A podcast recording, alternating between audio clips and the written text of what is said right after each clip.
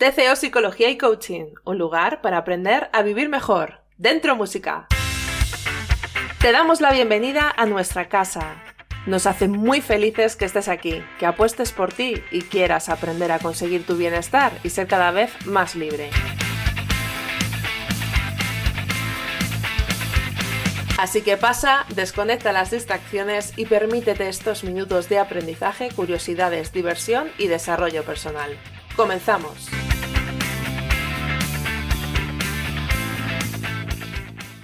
Bienvenida, bienvenido a un nuevo podcast de tu consulta online, TCO Psicología y Coaching. Yo soy Areva Granados, directora de este canal de podcast y de la página web tcopsicologiaycoaching.com, donde hacemos terapia online por videoconferencia. Hoy eh, he querido traer un tema que es un temazo y que, que aparece muchísimo en, en terapia y son todas estas ideas que tenemos sobre el amor. Hay muchos mitos eh, falsos, muchos mitos que generan sufrimiento y que vamos a ir destapando y vamos a ir trabajando porque causan eh, muchos eh, conflictos con las parejas, causan mucho sufrimiento interno y, y al final es, eh, digamos, una perspectiva que tenemos de ver la realidad, pero podemos empezar a ver la realidad desde otra forma. Así que eh, vamos a comenzar con este podcast de los seis mitos del amor romántico y vamos a empezar definiendo primero qué es un mito. Un mito es una concepción que nosotros tenemos de cómo deben ser las cosas. Un mito sería una creencia. En este caso vamos a hablar de creencias limitantes. Cuando un paciente me pregunta qué es una creencia, yo siempre le digo que sería como una especie de, guion de tu vida.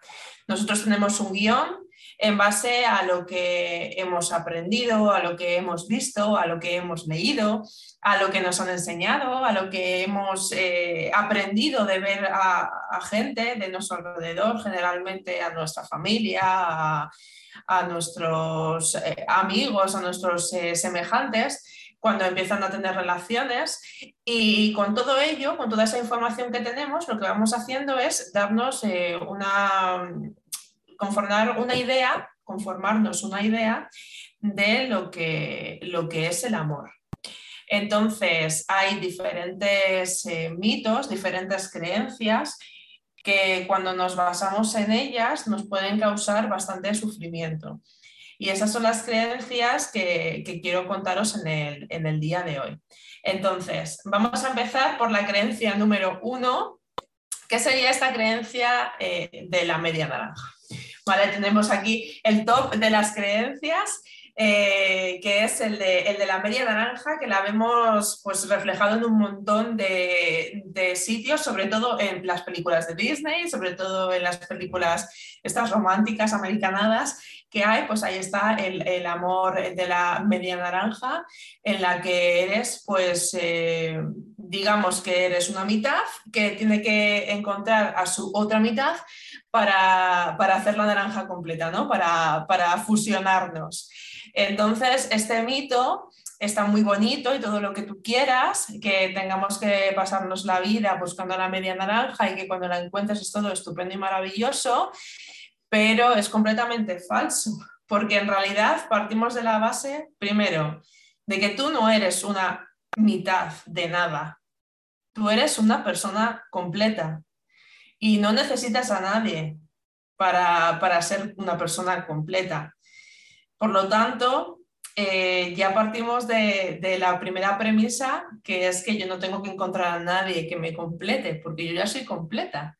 Está bien que podamos encontrar a gente que nos complemente, ¿vale? Y, de esa forma eh, tener una relación de pareja bastante más sana. Porque ¿qué nos conlleva el mito de la media naranja? Eh, primero que nos crea una, dependencia. Yo no soy una persona completa, con lo cual al final necesito de otra persona para ser completa. Entonces, si no tengo a nadie, es que no soy una persona válida. ¿Veis el peligro de esta afirmación? ¿Qué pasa con esto? Que si yo considero que no soy una persona válida, siempre voy a estar buscando una pareja desde la necesidad y eso es muy peligroso porque cuando buscamos desde la necesidad, al final, hablando mal y pronto, nos conformamos con cualquier cosa. Entonces estamos en una relación que muchas veces estamos aguantando, soportando y dejando que pase el tiempo, nos aferramos a ella por no estar solos. Porque si estamos solos, eh, algo malo nos pasa, no somos válidos. Y cuando tenemos este amor romántico de la media naranja muy, muy, muy metido, en los momentos en los que cerramos una relación, hay una ruptura, nos lo llevamos a yo no soy una persona válida. ¿Vale? ¿Quién me va a querer a mí ahora? Porque claro, esa es otra. La, el mito de la media eh, naranja eh, entiende que solo hay una persona en el mundo para ti. Entonces, pues eh, imagínate que tú tienes una pareja y entonces pues, pues se rompe. Yo pensaba que sería mi media naranja, entonces estoy condenada a quedarme sola durante el resto de mi vida. o te quedas viudo, te quedas viuda, ya no tienes derecho a encontrar de nuevo el amor. O me puedo rejuntar así un poco, pero como no me media naranja, bueno, pues iremos tirando. ¿Vale? Entonces, este amor romántico, eh, cuidado con él porque es eh, aferrarse a relaciones que a lo mejor son tóxicas o que no nos causan eh, ningún beneficio o que, o que pensamos que, que, no somos compatibles, aunque nos queramos mucho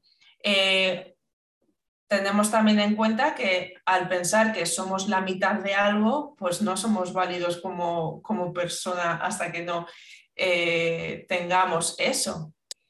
Y luego también eh, conlleva que vamos buscando encima la pareja perfecta. ¿Y qué es perfecto? ¿Vale? La pareja perfecta no existe, porque además para mí perfecto puede ser una cosa, para ti perfecto puede ser otra, pero ¿qué es perfecto en general? Es como cuando hablamos de qué es lo normal o de qué es lo que está bien y de qué es lo que está mal, ¿no? Pues esto es todo tan subjetivo. No existe la pareja perfecta. Así que este es el mito número uno que conlleva todos estos eh, inconvenientes. Vamos al mito número dos. El amor todo lo puede.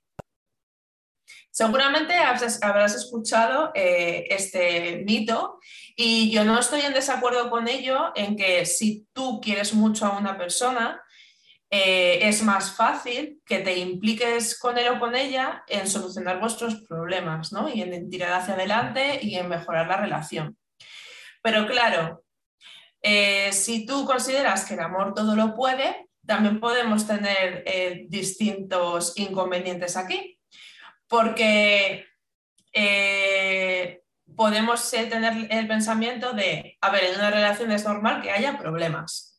Entonces, los problemas se tienen que solucionar y, vamos avanzando, pero es normal que haya problemas. Vale, es normal que haya problemas, en eso estamos de acuerdo, pero hasta cierto punto. No es normal que una pareja constantemente esté discutiendo, constantemente esté haciéndose daño, todos y cada uno de los días o la mayoría. ¿Vale? Vamos a ver qué son problemas. Y luego nos podemos ir al otro extremo.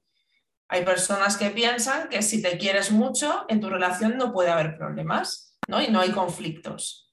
Y ese es el otro extremo, ¿vale? Tenemos el extremo de seguro que hay conflictos y tenemos que superar todos y cada uno de los conflictos, con lo cual aguantamos de nuevo en una situación, en una relación que a lo mejor no va a ningún lado porque no hay forma de solucionar esos conflictos porque muchas veces parten de que sois personas completamente diferentes, con valores muy diferentes, que vais a estar chocando siempre.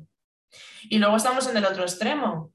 Es que si hay amor no puede haber problemas. Entonces, en el momento en el que hay problemas, pues lo mejor es cortar la relación y cada uno por su lado. Y hay muchas relaciones que llegan a su fin quizás de una forma precoz, cuando en realidad podrían haber seguido y haber seguido muy bien si hubieran eh, trabajado estos problemas y hubieran visto que los problemas y los conflictos son parte de las relaciones de pareja y una parte muy importante, porque al principio de la relación es raro que haya conflictos, pero a medida que vamos avanzando en la relación, pues van apareciendo los conflictos. Y esos conflictos nos ayudan a crecer como pareja, porque nos ayudan a conocernos, a ver qué es lo que piensa cada una de las partes y poder llegar a acuerdos, poder ampliar nuestra perspectiva de qué es lo que le gusta a esa persona o quiere o es importante para él o ella. Así que los conflictos son necesarios. Y estamos ahora mismo en una cultura que premia la inmediatez, que no tenemos paciencia para, poder eh, solucionar estos conflictos con tiempo y sentarnos y hablar. Entonces, si hay conflicto y hay un problema, pues ya está, fuera, otro, ya está. y, y ya. Pero claro, ¿qué pasa? Que con la otra persona, pues también aparecerán conflictos. ¿Y qué hago? También corto la relación y entonces nos quedamos con no encuentro nunca la pareja perfecta, nunca encuentro el amor, nadie, eh, no encajo con nadie. Bueno, pues a lo mejor es que estás dejando un montón de cadáveres por el camino eh, de, parejas que han muerto que quizás no, no, tendrían por qué haber muerto, ¿vale? Simplemente por el, por el hecho de que pensamos que no puede haber conflictos. Entonces, mito número dos, el amor no, no puede todo. O sea, no, hay que estar en una relación agarrándose eh, con uñas y dientes cuando vemos que estamos constantemente teniendo conflictos, pero tampoco nos vayamos al otro lado. También tenemos que tener conflictos para crecer como pareja. Mito número tres. Eh, este me encanta, el flechazo, ¿no? El amor a primera vista. Bueno, tenemos, eh, y esto está muy arraigado, eh, el mito de que eh, una persona de la que te enamores tiene que ser una persona que la veas a primera vista y digas tú, ¡Ah! para mí, ¿vale? Y que, mm, y que ya pues solo haya ojos para esa persona y el mundo desaparezca y tú notes mariposas en el estómago, ¿vale? bien. Eso mola un montón, hay un flechazo, mola un montón, la mariposilla, la ilusión y todo eso. Sí que es verdad que cuando somos más jóvenes es más fácil que te den flechazos. Yo tenía amigas en, la, en el instituto que tenían flechazos todos los días con personas distintas, ¿vale? Eh, pero a medida que vamos creciendo, la probabilidad de que haya flechazo cada vez es menor. Porque al final tiene mucho que ver con el tema de, de las hormonas, de la inteligencia emocional, de cómo sabemos gestionar las emociones. Cuando somos más jóvenes están como más disparadas, cuando somos más mayores las vamos modulando mejor las emociones. Entonces, al final hay un montón de factores que con la edad pues se atenúan. ¿Qué quiere decir? ¿Que no vas a tener un flechazo nunca en la vida aunque seas mayor? Sí, probablemente puedas tener algún flechazo. Ahora, ¿que tenemos que esperar a ese flechazo para elegir a la pareja? Pues a lo mejor nos quedamos eh, sentaditos esperando durante un montón de tiempo toda nuestra vida. Al final, el mito del, del flechazo también parte de, este, de esta idea de, que te vas a enamorar y vas a tener un flechazo eh, de aquella persona que es la destinada para ti, o sea, tu media naranja. ¿no? Y claro, hay personas que van buscando este flechazo constantemente. Y aquí volvemos a, las mismas, que a lo mejor estás eh, perdiéndote una realidad que podría ser muy buena simplemente por este, por este pensamiento, ya que eh, obviamos que puede haber personas a nuestro alrededor que pueden ser la persona indicada y correcta o con aquella con la que mm, vas a tener una vida de bienestar y de tranquilidad y de felicidad, eh, pero no la estamos viendo porque no sentimos ese flechazo. Entonces serían las parejas, por ejemplo, que empiezan siendo amigos y se van conociendo, eh, o conoces a una persona, te cae bien, eh, tenéis gustos en comunes, empezáis a quedar, empezáis a salir y cada vez esa conexión es como más fuerte. ¿No es tan romántico? Pues a lo mejor no es tan romántico, pero, pero al final ¿qué es lo que queda? Una pareja, ¿cómo se mantiene a lo largo del tiempo? Teniendo gustos, teniendo intereses en común, compartiendo los mismos valores, teniendo un plan de futuro. Eso no te lo da un flechazo. Entonces, si tenemos muy en cuenta esto del flechazo y, pensamos que solo vamos a tener una pareja cuando tengamos flechazo, teniendo en cuenta que esto es algo muy químico, podemos tener dos problemas aquí. Uno, que ignoremos a esta parte de, de, personas que a lo mejor serían más convenientes para nosotros por su forma de ser y sus valores personales. Y puede ser también que acabemos en relaciones que químicamente eh, funcionan muy bien, hay mucha química ¿no? entre nosotros, pero luego, a la hora de la verdad, ni hay compromiso, ni hay, ni hay muchos gustos en común, entonces acabamos con una persona que sí, que hay, un flechazo y hay mucha química, funcionará muy bien en la cama probablemente, pero que luego a la larga, pues, pues no nos compenetramos, que al final es lo que mantiene la relación. La relación tiene la intimidad, la pasión y el compromiso. El flechazo atiende fundamentalmente a la pasión. Si obviamos y dejamos de lado la intimidad, que es compartir gustos, aficiones, tener inquietudes en común, y el compromiso, que es ese plan a futuro, pues estamos dejando una, una relación en un amor vacío, ¿vale? O un amor pasional, pero que tiene los días contados o, o mucho sufrimiento si no tenemos en cuenta que hay que trabajar las otras dos áreas. Vamos al, mito número 4. Y aquí me voy a meter en un pantano yo sola, ¿vale? Porque es el mito de, los celos, ¿no? De esto de que mm, si, te quiere habrá celos, ¿no? Es una, es una prueba de amor los celos. ¿Te está gustando el contenido? ¿Crees que somos súper majos y quieres seguir escuchándonos mucho tiempo más? Si te gusta el contenido, entonces no te olvides de darle a like y suscribirte. De esta forma ayudas a que el podcast siga existiendo ya que llegará a muchas más personas. Si te gusta el contenido libre, gratuito y de calidad, esta es la forma de demostrarlo. Muchísimas gracias. Ya se ha hablado mucho del tema de que sí, los, eh, los celos no son una prueba de amor, son una prueba de posesión.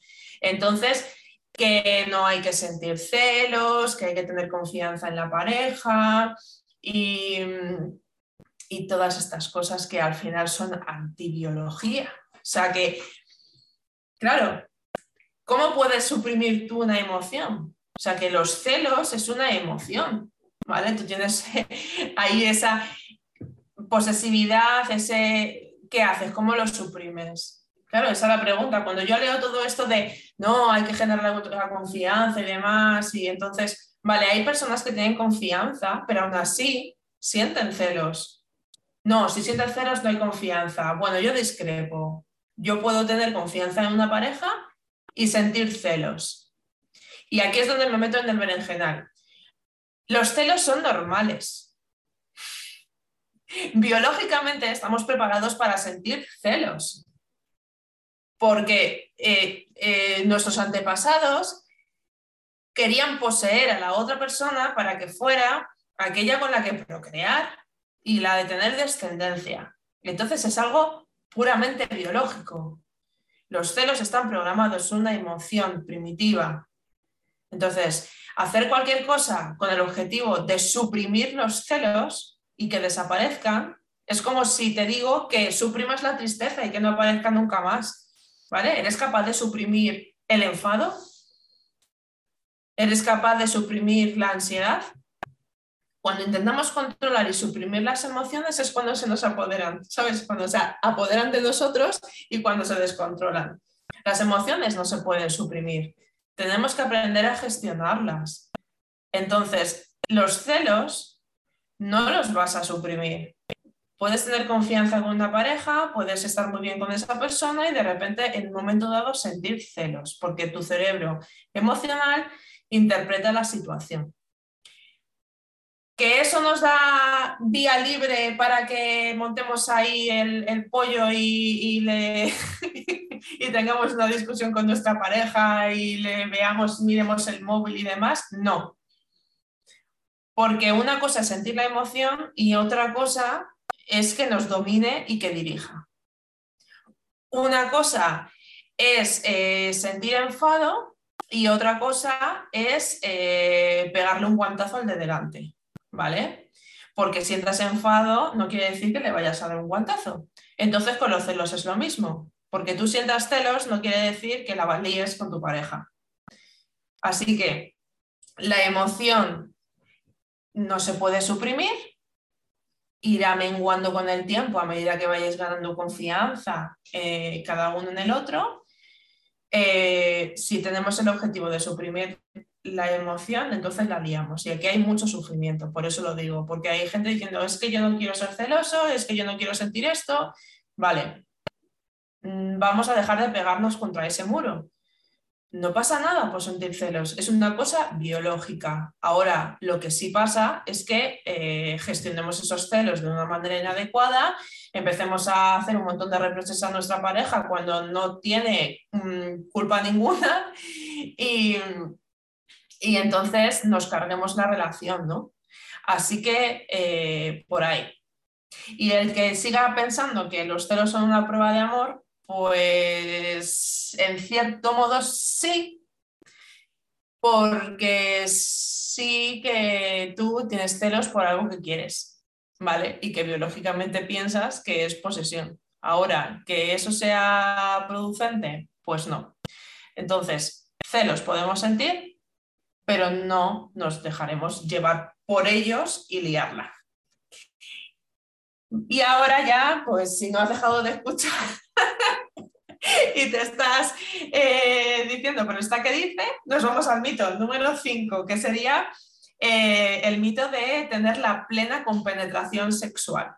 Aquí hay otro mito que es que si yo tengo una pareja y esa pareja es la adecuada, es la idónea, entonces eh, estaremos bien en todos los ámbitos de nuestra vida, lo que incluye la cama o el sofá o donde lo hagas. Es decir, desde un primer momento tiene que haber una compenetración. Nos tenemos que dar mucho placer el uno al otro y yo saber lo que a él le gusta y él saber lo que a mí me gusta y, mm, que sin comunicación ninguna eh, todo vaya estupendamente. ¿Cuál es el problema de este, de este mito? Que es que es, eh, nada real. ¿vale? Porque a lo mejor sí es verdad que puede haber una compenetración estupenda sexual al principio de la pareja, pero a medida que vamos evolucionando, pues los gustos van cambiando, eh, la rutina se apodera, las vidas de cada uno eh, actúan y, nos separan un poco o nos vuelven a juntar. O sea, en la vida pasan tantísimas cosas que es imposible mantener esa compenetración sexual durante mucho tiempo. Entonces, si eres de los que al principio tendrías una buena complementación sexual y ahora con el tiempo ves que no, eso no implica que haya un problema a lo mejor en tu pareja, que a lo mejor tu pareja no sea la idónea o la adecuada. Quiere decir que a lo mejor habéis evolucionado, que lo que te gustaba antes a lo mejor ahora ya no te gusta tanto, que te apetece innovar, que tenéis que comunicaros, que aparece a lo mejor algún problema de tipo sexual, alguna disfunción y que hay que abordarla y, trabajarla y que la relación se afiance.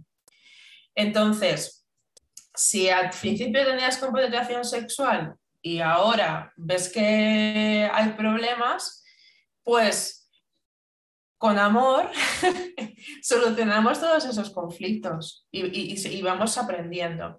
Y luego puede darse el caso en el que tienes el flechazo con alguien o de repente empiezas a, conocer a una persona y te gusta y, y dices, oye, pues tendría una relación con esta persona, pero luego resulta que llegas a la cama y fiasco total. ¿Vale? hay personas que, automáticamente dicen, ya está, se acabó, es que no funcionamos en la cama. Ostras, que has tenido una interacción, o sea, ni siquiera sabes, o sea, puede haber pasado mil cosas para que esa, esa interacción haya ido mal. Probemos, hablemos, vemos, o sea, si te gusta esa persona, ponlo encima de la mesa. Lo que te gusta, lo que no te gusta, cómo te gustaría, antes de, dar por hecho que ya no hay nada que hacer y que, que rompas esa relación, antes incluso de que empiece, a pesar de que esa persona consideres que crees que, que, que sería buena para ti, pues prueba a comunicarte primero antes de tirarla a la basura, que para tirarla a la basura ya tendrás tiempo. Así que Vamos a tirar también este mito a la basura, plena compenetración sexual, pues puede haberla, no puede haberla, pero todo como en esta vida son hábitos, son habilidades que se pueden ir adquiriendo y que se pueden ir trabajando. Y por último, nos vamos al último, pero no menos importante, de todos los mitos, que es este de mi pareja tiene que llenarme en todos los aspectos. ¿no? Yo tengo una pareja y eh, pues tiene que ser mi mejor amigo, mi mejor confidente, eh, eh, el amante, el manitas de casa, el, gestor o, lo que tú quieras. Tiene que serlo todo, ¿no? Y es la persona con la que tienes que compartir todos los aspectos de tu vida. Si pasa, genial, estupendo, maravilloso. Que no pasa, pues eh, no pasa nada. tu pareja no tiene por qué cubrirte todos los aspectos de tu vida. Te pueden gustar a ti unas cosas, a él o ella te pueden le pueden gustar otras y las podéis compartir o podéis hacerlas por separado. No hace falta, una, una vez que hablé con una psicóloga que las llamaba parejas pinipón, o sea, porque van siempre juntos a todos lados. No hace falta que seamos pinipón, no hace falta que vayamos juntos a todos lados. Yo puedo salir con mis amigos sin ti, tú puedes salir con tus amigos sin mí, puedes irte a hacer eh, alguna actividad y yo no ir. No pasa nada. O sea, ¿puedo hacer yo algo que no me apetezca por acompañarte? Pues también. O sea, que, que también eh, no nos vayamos a los extremos ni tenemos que hacer todo con la otra persona a pesar de que nos no nos apetezca nada o que no nos guste y que tengamos que ir mm, juntitos a todos lados, ni tampoco tenemos por qué hacer todas las cosas por separado si no, si no nos gustan. O sea, a lo mejor para mí no me apasiona mm, ir al campo, que no es el caso, pero bueno, no sé, se me, se me ocurre.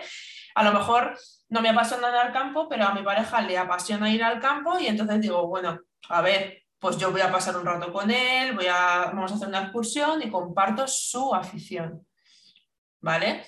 Porque a mí me interesa pues estar bien con él, me gusta pasar el tiempo con él y, y esa es una forma de hacerlo. Y él en algún momento pues hará alguna actividad que a mí me apetezca, a él no tanto, pero, pero al final en eso consiste también el amor, ¿no? En, ese compromiso de, hacer cosas el uno por el otro. Pero también el amor consiste en respetar que si a mí me apetece salir con mis amigos y es una tarde solo de colegas o de amigos, sin parejas, pues que te puedas quedar en casa y que no pase nada. O que yo, o que quieras eh, salir y a mí no me apetezca y que te vayas tú y a mí no me y no pasa nada. ¿vale? No hace falta que, te quedes adorándome a mí y viendo una película en Netflix si a ti no te apetece. Así que eh, vamos a intentar buscar ese, punto intermedio en el que tu, pareja no te tiene por qué llenar todos los aspectos de tu vida, no tenéis por qué ser iguales eh, en todo ni compartir los mismos gustos y aficiones. ¿Que compartir los mismos gustos y aficiones? Estupendo, fenomenal y, podéis hacerlo todos juntos o lo podéis hacer por separado, porque aunque compartáis gustos y aficiones, no quiere decir que os apetezca en el mismo momento. Si no compartís nada de nada, de nada, de nada, de nada en común y sois completamente diferentes, ahí hay, hay un problema de, de continuidad de la pareja, porque siempre tiene que haber un grado de intimidad, de compartir algo. ¿Vale? O sea que, que bueno, hay que intentar buscar también el, punto eh, medio en todo esto, que tú puedes hacer las cosas que te gustan con otros o que puedes hacer las cosas que te gustan tú solo o tú sola, que también esa es otra cosa que no se nos eh, pasa por la cabeza. El hecho de que hacer las cosas eh, solo o sola no implica ser, por ejemplo, un fracasado, como alguna vez me han dicho algunos de mis pacientes. Vamos a ver, ¿por qué eres un fracasado porque vayas un día a ver una película al cine solo o sola? Tan, tan raro suena, es, ¿te consideras que es tan malo? O sea, estoy en casa, no me, apetece ver esta película, mi pareja no le apetece verla, llamo a mi colega, nadie quiere salir, pues eh, ¿qué hago? ¿Me quedo en casa? Hay mucha gente que sí, porque, uy, qué vergüenza ir solo al cine. Bueno, pues, eh, ¿por qué no? y, bueno, Este era el mito número 6. Hemos estado hablando de los seis mitos del amor romántico. Hay más y probablemente me haya dejado muchas cosas en el tintero. Si se te ocurre alguno que no hayamos, haya hablado, me lo puedes dejar en comentarios. Cualquier comentario que me, quieras dejar, déjamelo. ¿Que no estás de acuerdo conmigo con lo de los celos? Perfecto, me encantará ver tu punto de vista. Y, y, vamos a repasarlos. Estaba el número uno, que es el de la media naranja, el mito número dos, que es el del amor todo lo puede, el mito número tres, que es el del flechazo o el amor a primera vista, el mito número cuatro es que los celos son una prueba de amor. El mito, número cinco es que la pareja perfecta tiene que tener una plena compenetración sexual. Y el número seis es que tu pareja te tiene que llenar todos los aspectos de tu vida. Y hasta aquí el podcast. Espero que, te haya gustado, que, puedas recapacitar, que le puedas dar vueltas a, tus propias ideas eh, sobre el amor y que fomentemos la comunicación en la pareja, el normalizar las cosas, el poder hablar de cualquier tema, el poder discutir y, poder solucionar los conflictos, el que podamos ser personas independientes y, y, hacer cosas por separado y también podamos estar juntos y disfrutar y, comportarnos en esta forma que no nos cause pues, sufrimiento, ¿no? Que, que no hemos venido a, a, este mundo para sufrir y como me acaba de decir una paciente, a mí es que me va muy mal lo de sufrir ¿no? y, que, y que no me sale a cuenta. Así que como no nos sale a cuenta venir a pasarlo mal y lo mejor es que lo, lo pasemos lo mejor posible y tengamos el bienestar posible, vamos a intentar cuidar nuestras relaciones de pareja, cuidar el vínculo eh, desde el respeto mutuo y dejando de lado todas estas creencias irracionales que lo único que consiguen es que tengamos mucho sufrimiento. ¿De acuerdo? Así que nada, nos escuchamos en el siguiente podcast y ya sabes, lo que siempre digo en la vida, a veces se gana y a veces se aprende. Piensa positivo. Chao. Has llegado hasta el final y eso demuestra tu compromiso. Enhorabuena. Recuerda que nosotros podemos mostrarte una parte del camino, pero quien tiene que recorrerlo eres tú. Y como acompañados siempre llegamos más lejos, si quieres contar con alguien que te acompañe, en TCO encontrarás un maravilloso equipo con el que realizar terapia online. Escríbenos a contacto arroba y cuéntanos tu caso. Te esperamos.